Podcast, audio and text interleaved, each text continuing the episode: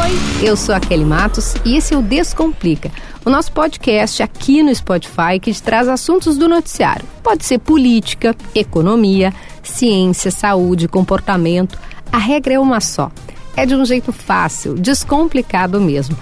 E o episódio de hoje está para lá de especial. A gente trouxe uma jornalista de primeira, a repórter âncora da Globo News, Júlia Duailib, que durante dois meses conversou com dezenas de pessoas, gravou entrevista com várias dessas, desses convidados, dessas autoridades, para falar sobre a prisão do ex-presidente e agora presidente eleito Lula. O documentário Visita Presidente, que está estreando na Globo News e que nos ajuda a entender a história recente do nosso país. Além disso, tem bastidores que mostram como foram tomadas diversas decisões que falam muito sobre a nossa política atual. Quer entender tudo isso? Quer saber bastidores exclusivos?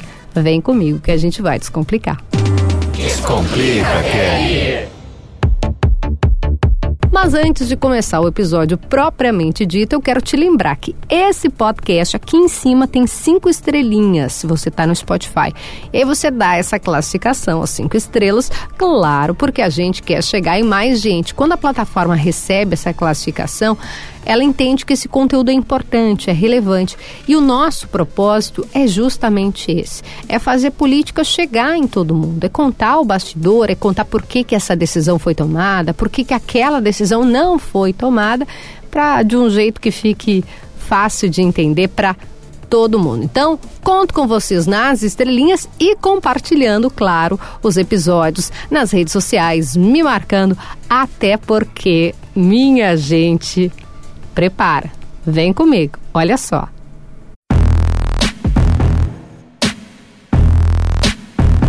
Esse podcast vai subir num nível agora, mas num nível eu sempre digo quando vem convidado assim desse quilate que eu não tenho nem roupa para isso. Agora eu não tenho nem roupa mesmo, que eu tô grávida, não tenho uma roupa, não tem. Eu tenho que ficar usando coisas emprestadas porque não cabe mais a, a, a barriga. Mas eu estou feliz demais por receber Júlia do iLive. Que coisa linda! Seja bem-vinda, tudo bem? Nossa, tudo bem. Depois dessa apresentação, eu que não tenho nem roupa para estar aqui. E tô praticamente de. Tô com um. Já foi tão corrido que é quase um pijama que eu tô usando aqui. Bom estar tá aqui com você. Coisa boa. Ela é tão terrível, a Júlia, que além de tudo, de esbanjar todo o conhecimento que ela esbanja, ela, quando apresentava às seis da manhã na Globo News, ela chegava linda, maquiada, plena, cabelo escovado e falava: quem consegue? Quem é a pessoa que consegue nesse horário? A gente tudo remelento ainda, pandemia, e ela lá plena. Mas a gente não vai exaltar essas características também, porque a gente vai exaltar é a inteligência dessa mulher. É a inteligência. Mas você sabe que isso era tudo fake news, né? Porque eu chegava também de pijama, com meia, Birkenstock, eh, sandalhão e calça de moletom. Teve um dia até que eu esqueci é, que eu fui assim, esqueci, fui trabalhar assim, aí chega lá, faz a maquiagem, coloca a roupa, a roupa que o pessoal do figurino separa, toda elegante. Aí eu saí no meio do dia, coloquei meu pijama de volta, tô acostumada a ir embora, né? Aí não encontro ninguém. Num dia eu esqueci uma coisa na redação, tive que voltar, encontro todos os chefes, eu com pijama. Falei, ai meu Deus. Me deixem, me deixem, me deixem. É, essa sou eu, né? Essa sou eu, gente. Errada não tá, errada não tá. A gente está recebendo a Júlia para falar sobre a estreia. Eu não sei em que momento você está ouvindo esse podcast, mas a gente está gravando no dia da estreia de Visita Presidente, que é um documentário produzido, editado, dirigido, ela faz tudo pela Júlia do Ailib e que faz uma relação que eu acho que é absolutamente inteligente, pertinente entre aquele momento da prisão e quem estava com o, no caso, né, o ex-presidente, naquela ocasião, o ex-presidente Lula, e agora estará com o presidente eleito no futuro governo. Tem, tem muito. É, que conversa entre as duas realidades, entre o que era vivido lá e decidido lá na, na carceragem da Polícia Federal e o que está se formando agora desse entorno. Eu vou começar por aí, Júlia. É, você inicia o processo de produção desse documentário com a ideia, imaginando que, que nós teríamos algo tão. Um, um, ineditismo como esse de alguém que ficou 580 dias preso se tornar presidente da República pela terceira vez?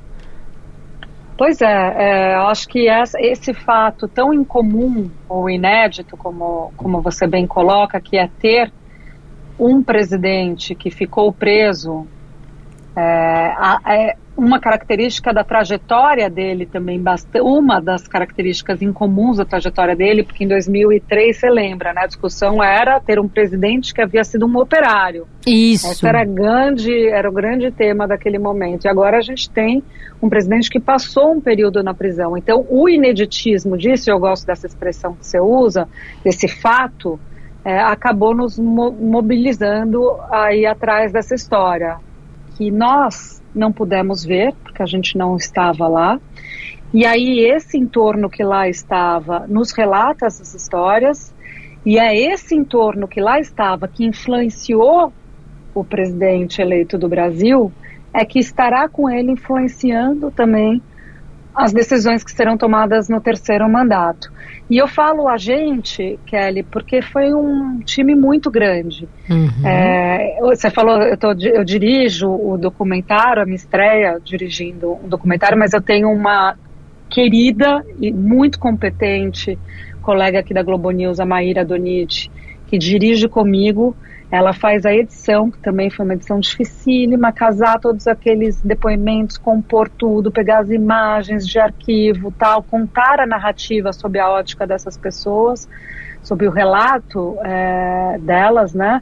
E ela faz o roteiro também, porque a gente tinha que roteirizar, começa por onde, vai por onde. Então, eu tive muita é, a participação dela é muito grande no, no filme também, queria destacar isso, assim como a da nossa montadora, porque esse quebra-cabeça tem que ser montado com as imagens, que é a Julia Haddad, que também foi incrível, eu queria destacar isso. Mulheres incríveis, gostamos e trabalhamos com. Começa... Tamo junto. Estamos todas juntas aqui. O pessoal do podcast já sabe que a gente é absolutamente aqui fã de mulheres incríveis. De todas. É, voltando no, no, no, no, início do documentário, porque de alguma forma você tem que achar o fio para justamente retomar essa história, que é uma história que tem muitos elementos. Uh, o, o, a ponto de partida é a prisão, é antes da prisão, é porque eu, eu lembro de assistir já na Globo News é, é, os teasers, assim, né, os trailers, é, em que mostrava ali aquele momento de que houve a decretação. Como é que começa, Júlia, essa história? Porque a história do Lula, Olha, se for voltar, você vai voltar na prisão lá da década de 80, tem muita história para contar. É, aliás, a gente até numa das entrevistas que foi com o Greenhall, uhum. é, ele, a gente chegou lá no escritório dele, ele tinha separado todo o material e nos contou sobre a prisão dos anos 80, em que ele foi o advogado é, do atual, do presidente eleito, né? Não o atual ainda, mas do presidente eleito. Então, tem, tem, tem muito essa coisa do passado e do presente, né? De onde começar, né? Porque o, passa, o presente nos remete o tempo todo para o passado. A gente resolveu é, começar do dia que a prisão foi decretada. É, esse é o nosso ponto de partida, porque senão o arco ficaria muito grande. Uhum. Então a gente queria concentrar, porque não podia ser também uma obra muito grande, com muito é, tempo, porque vai ser passada na TV muito extensa em termos de, de horário mesmo, né, de duração. Desculpe. Isso. Então a gente pensou num corte temporal. Depois a gente pensa, tem como material muito extenso, a gente ainda tem muitos projetos para ele, mas ainda não, não, não sei por onde vamos, não, não, não tenho mais detalhes para dar. Mas para a TV, o corte para a TV tinha que ter uma extensão bem de, de, delimitada. E aí a gente resolveu começar do dia que a prisão é decretada. Então todo o primeiro ato é como se fosse um filme em três atos, né? É um pouco, Kelly, interessante isso, que é um pouco como eu formatava as minhas matérias na Piauí. Eu, matéria... A primeira coisa que eu penso quando eu vou te entrevistar, quando eu fiz na rádio aqui, eu falo, aqueles perfis da Júlia na Piauí, gente, pelo amor de Deus, me dá um abraço. Eu amava fazer. Maravilhoso. Eu fico com saudade também. Meu Deus. Que é que são perfis é, texto longo, né, É. Kelly? Texto longo, você tem que você tem que você vai contar uma história, né? A Piauí, a revista Piauí, para quem está nos acompanhando, são revistas que tem é uma revista que tem textos longos, longas reportagens, perfis, como a Kelly disse. Um do Dória Então- que você fez pra mim é impecável, assim, é do... do- Guerra do Caxemir. Meu Deus, meu Deus, eu, eu, vou- eu Melhor fico título. É, né? ele é todo maravilhoso. É, é, é bom tu ter falado isso, Júlia. A Piauí que a gente está falando, porque aqui a gente descomplica. Então, a Piauí, a revista Piauí, tem textos longos. Porque hoje, se a gente for pegar o jornal que eu trabalho, Zero Hora, os jornais que a Júlia já trabalhou, né? Próprio Estadão, Folha, enfim, esse- não sim. cabe, gente, porque é tudo muito, ainda mais que hoje, né? É tudo muito dinâmico. Aí você ter esse tempo de poder contar uma história com tudo. Mas aí volta no documentário. Você ia falar é que eu amo tanto seus perfis na Piauí que eu, me empolguei. Não, não, mas foi, é, foi, eu também veio na minha cabeça aqui. Que bom que você gostou desse, da Amo. Guerra do Caxemir, que é a guerra interna do PSDB. né, Isso. Que lá nos arquivos da Piauí. Que explica E o a que está Kelly- acontecendo hoje. A gente tem muita coisa para conversar, né? Que eu tô com vontade aqui de contar das nossas trocas de avaliações, análises das duas. Quando é o PSDB de São Paulo e tem o PSDB gaúcho. né? Aham, exatamente. A gente fica trocando, costurando ali figurinhas. Mas o seguinte, então, voltando lá para a estrutura né, do filme, eu pensei muito em três atos, que é como eu dividi as minhas matérias. Então eu falei, bom, vai, vai ser esse arco, vai, vai- o primeiro ato vai falar do momento que a prisão é decretada até o momento que ele é preso. Uhum. Então é ele recebendo a notícia, o sindicato, a discussão toda se entrega, não entrega, a polícia vai invadir, não vai invadir, como é que vai ser?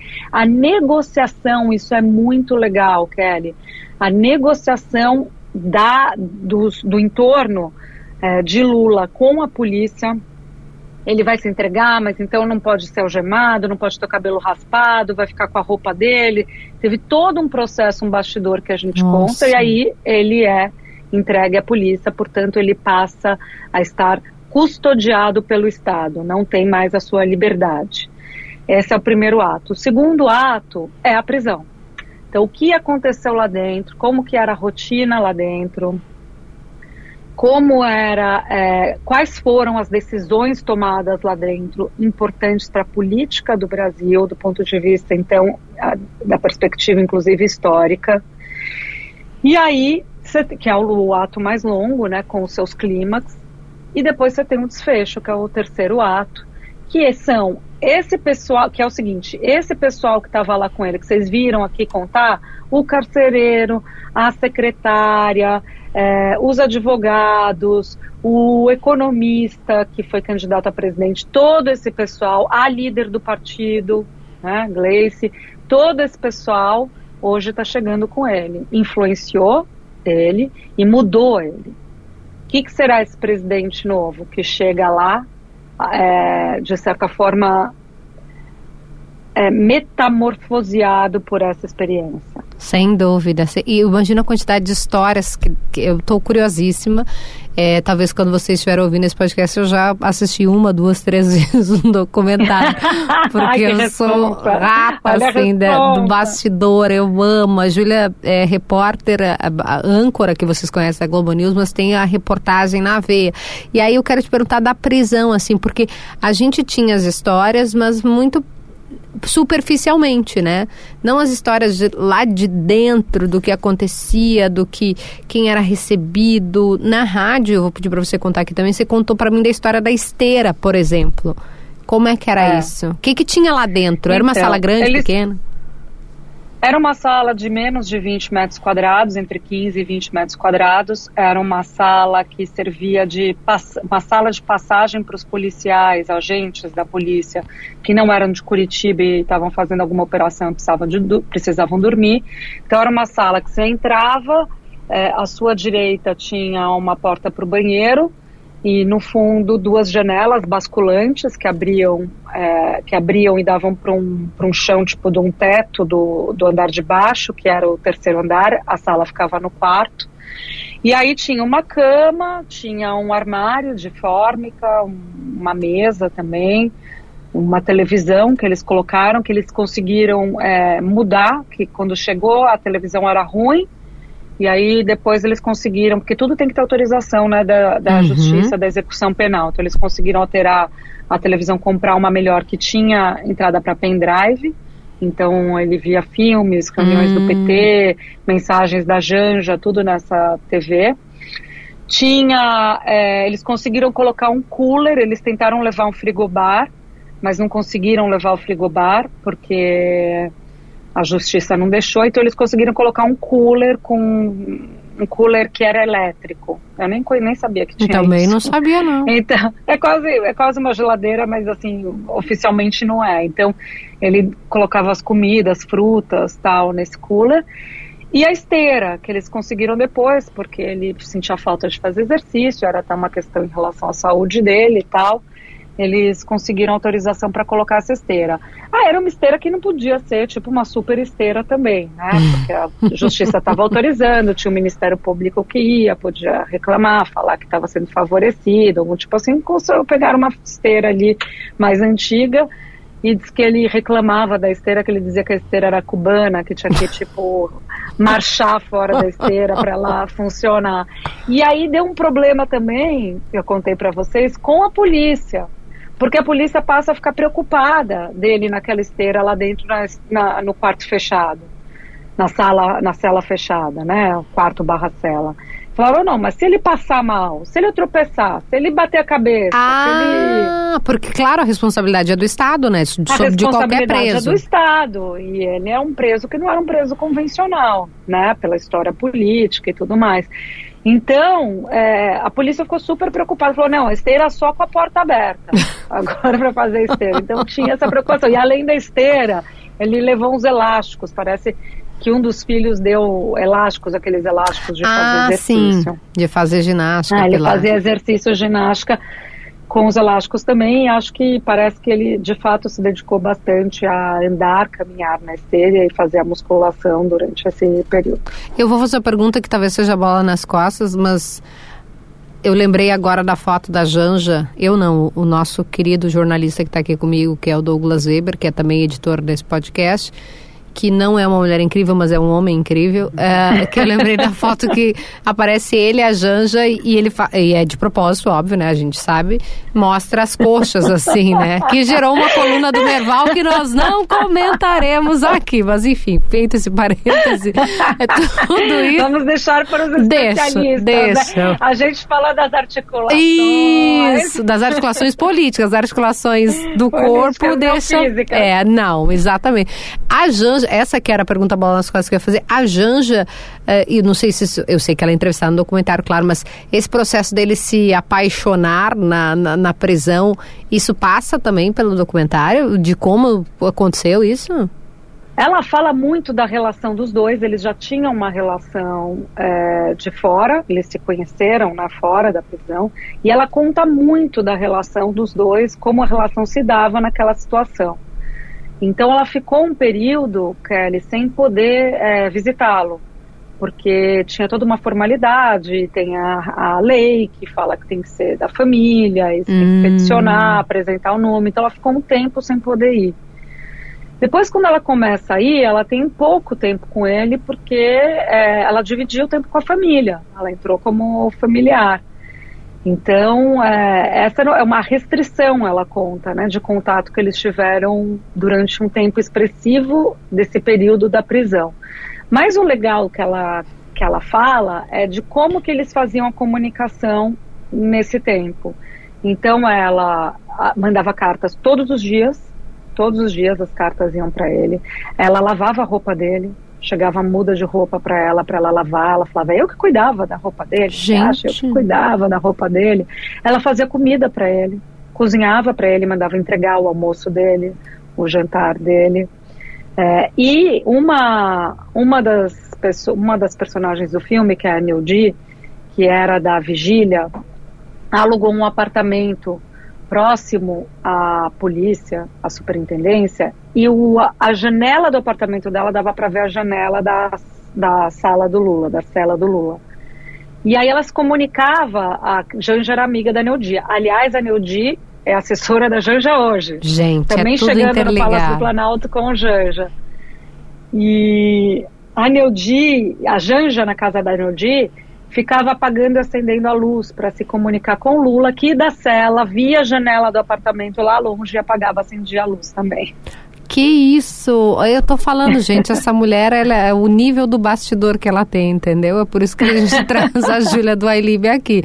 A gente não fala das coxas, mas a gente fala do acender e apagar das luzes. Ok? Fechado esse capítulo, vamos pro próximo. É, a decisão, Júlia, do, da escolha por Haddad, tá no documentário também. Isso em 18, claro. Está no documentário também, essa é uma das passagens importantes do ponto de vista do registro histórico.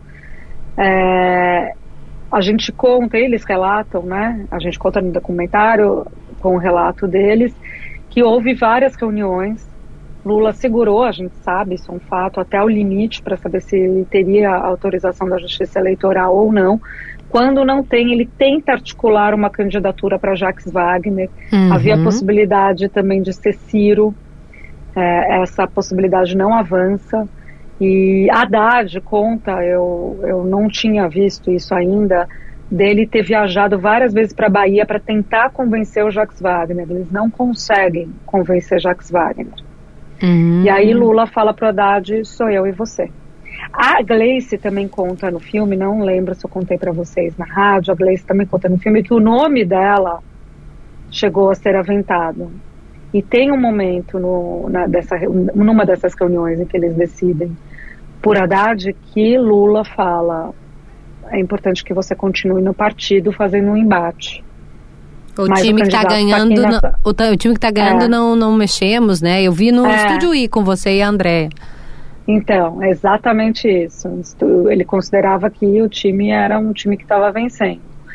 Então, é, um pouco antes ele diz que o candidato estava naquela sala, algo do gênero, então todo mundo olha para o Haddad. Ah. E a Gleice fala, é você, então, Haddad, é você. Ei, gente. Ei, meu Deus do céu. E é porque na, na, na, na, impossibilidade de ser ele, porque até bastante tempo ficou nessa ideia de ser o Lula o candidato, né? De o, o Lula ser é, mesmo preso. E aí, enfim, a justiça decidiu que não, que não tinha como.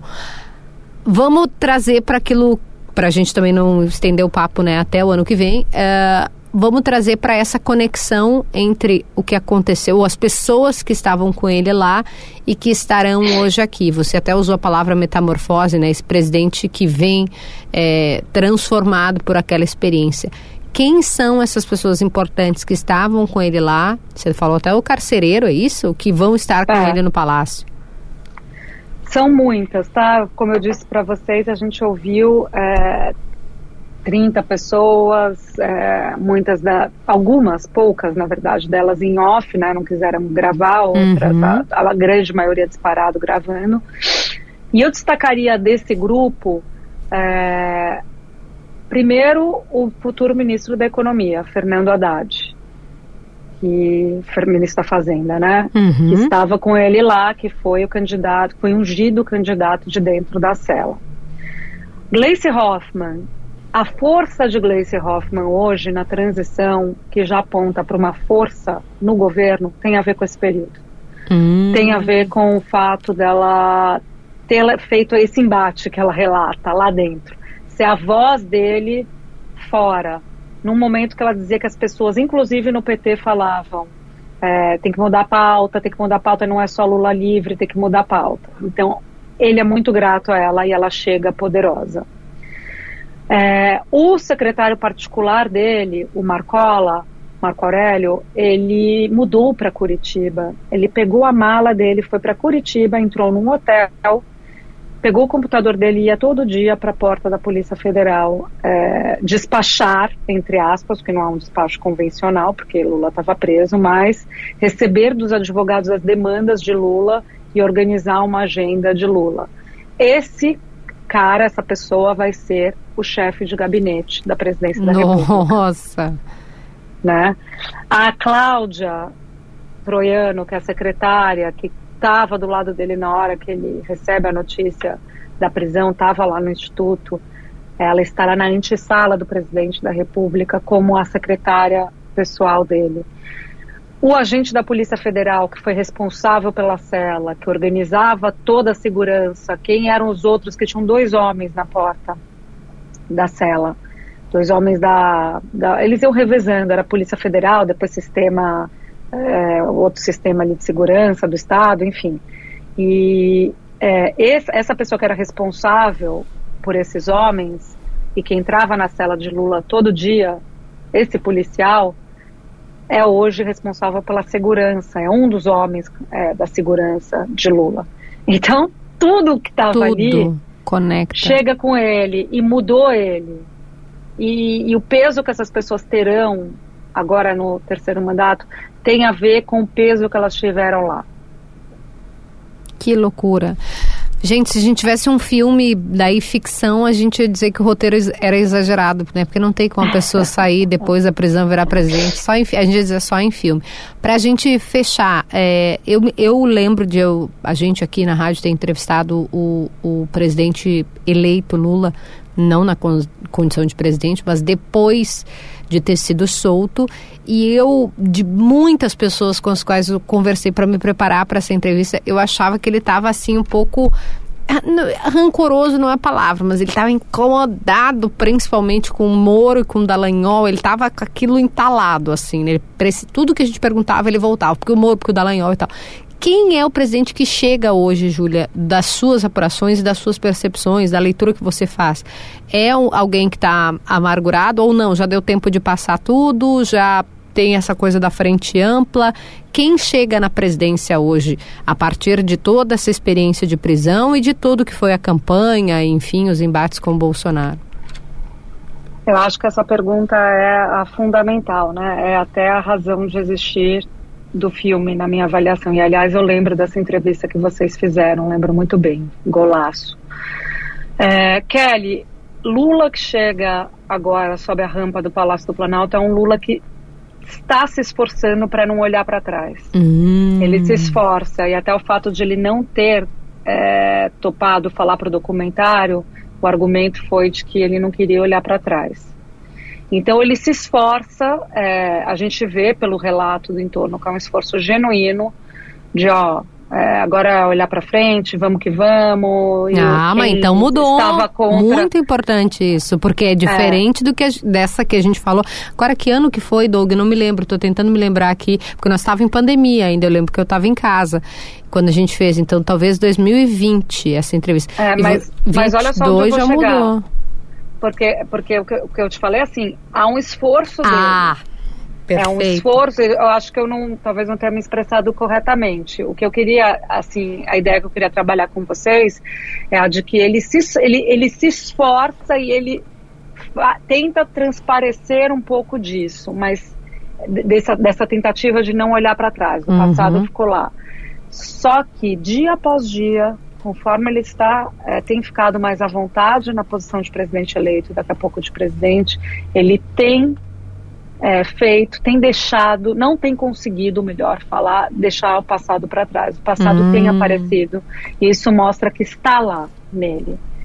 Que, que esse período, esse período de crise, esse momento que ele passou, que teve um impacto para ele, para o entorno dele, está com ele, e isso molda ele como presidente. Ele não esqueceu, entendeu? Por mais que eu acho que ele se esforce em dizer, ah, tudo bem, entendeu? O que foi, foi, eu não guardo rancor, ele não esqueceu.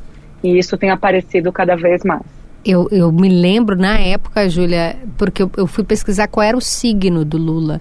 É escorpião. Eu me lembrei disso hoje, porque quando a gente recebeu que ele ia dar a entrevista, falei, cara, e aí eu fui. Eu, mas eu assisti assim horas e horas de outras entrevistas que ele tinha dado, porque foi o período que ele começou a dar a entrevista.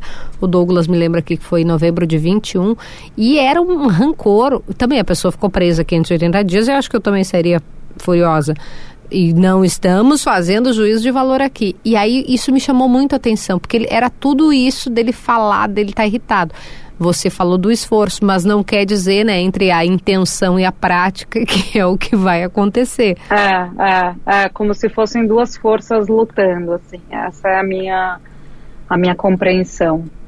Júlia do iLib, eu quero agradecer imensamente porque passamos o tempo aqui, prometemos para ela que não íamos passar de 20 minutos. eu, eu, como repórter, conheço essa, essa história. Tamo junto. Isso, amiga. É só 20 minutinhos, é. mas a conversa estava tão boa que, que por mim ficava também. Delícia, muito obrigada. Todo mundo vai sair daqui, vai lá assistir o documentário. O povo que é bem obediente mesmo. O povo vai assistir o documentário e pode assistir a Júlia. Eu tinha ficado órfã da dupla dela com o Otávio, que para mim é Bebeto e Romário, foi a melhor coisa que nós ganhamos Ai, na pandemia. É e agora eles estão juntos novamente no programa da tarde. Eu amo de paixão, é simplesmente fantástico. Querida, muito. Parabéns, em primeiro lugar, pelo trabalho, né? Por todo o trabalho, desde Piauí, que eu vejo aqueles perfis, é, mas desde sempre. E obrigada por ter vindo aqui conversar com a gente. Fechado. Obrigada pelo convite, um beijo enorme. Espero que todos vocês gostem do nosso filme. Obrigada, Júlia do Ailib, repórter, âncora da Globo News. Como eu disse, é bom ouvir, é muito bom ouvir gente que, que entende, que apura, que sabe do que está falando. E a Júlia do Ailib é uma dessas pessoas. Vocês podem acompanhar, quem ainda não acompanha a Júlia lá no, no, no, programa à tarde, né? No Globo News Mais, eu brinco que é que nem o Gaúcha Mais aqui que eu faço na Rádio Gaúcha. O documentário estreou, foi ao ar na quarta-feira, dia 28 é, trazendo esses personagens, os depoimentos, isso tudo que a Júlia contou aqui, que ajudam a entender a história recente do nosso país. Você pode assistir pela Globo News ou então pelo Globoplay. Fica a dica, fica o convite. E eu me despeço aqui dizendo que estou esperando vocês para mais um episódio do Descomplica aqui mesmo. Um beijo, até lá!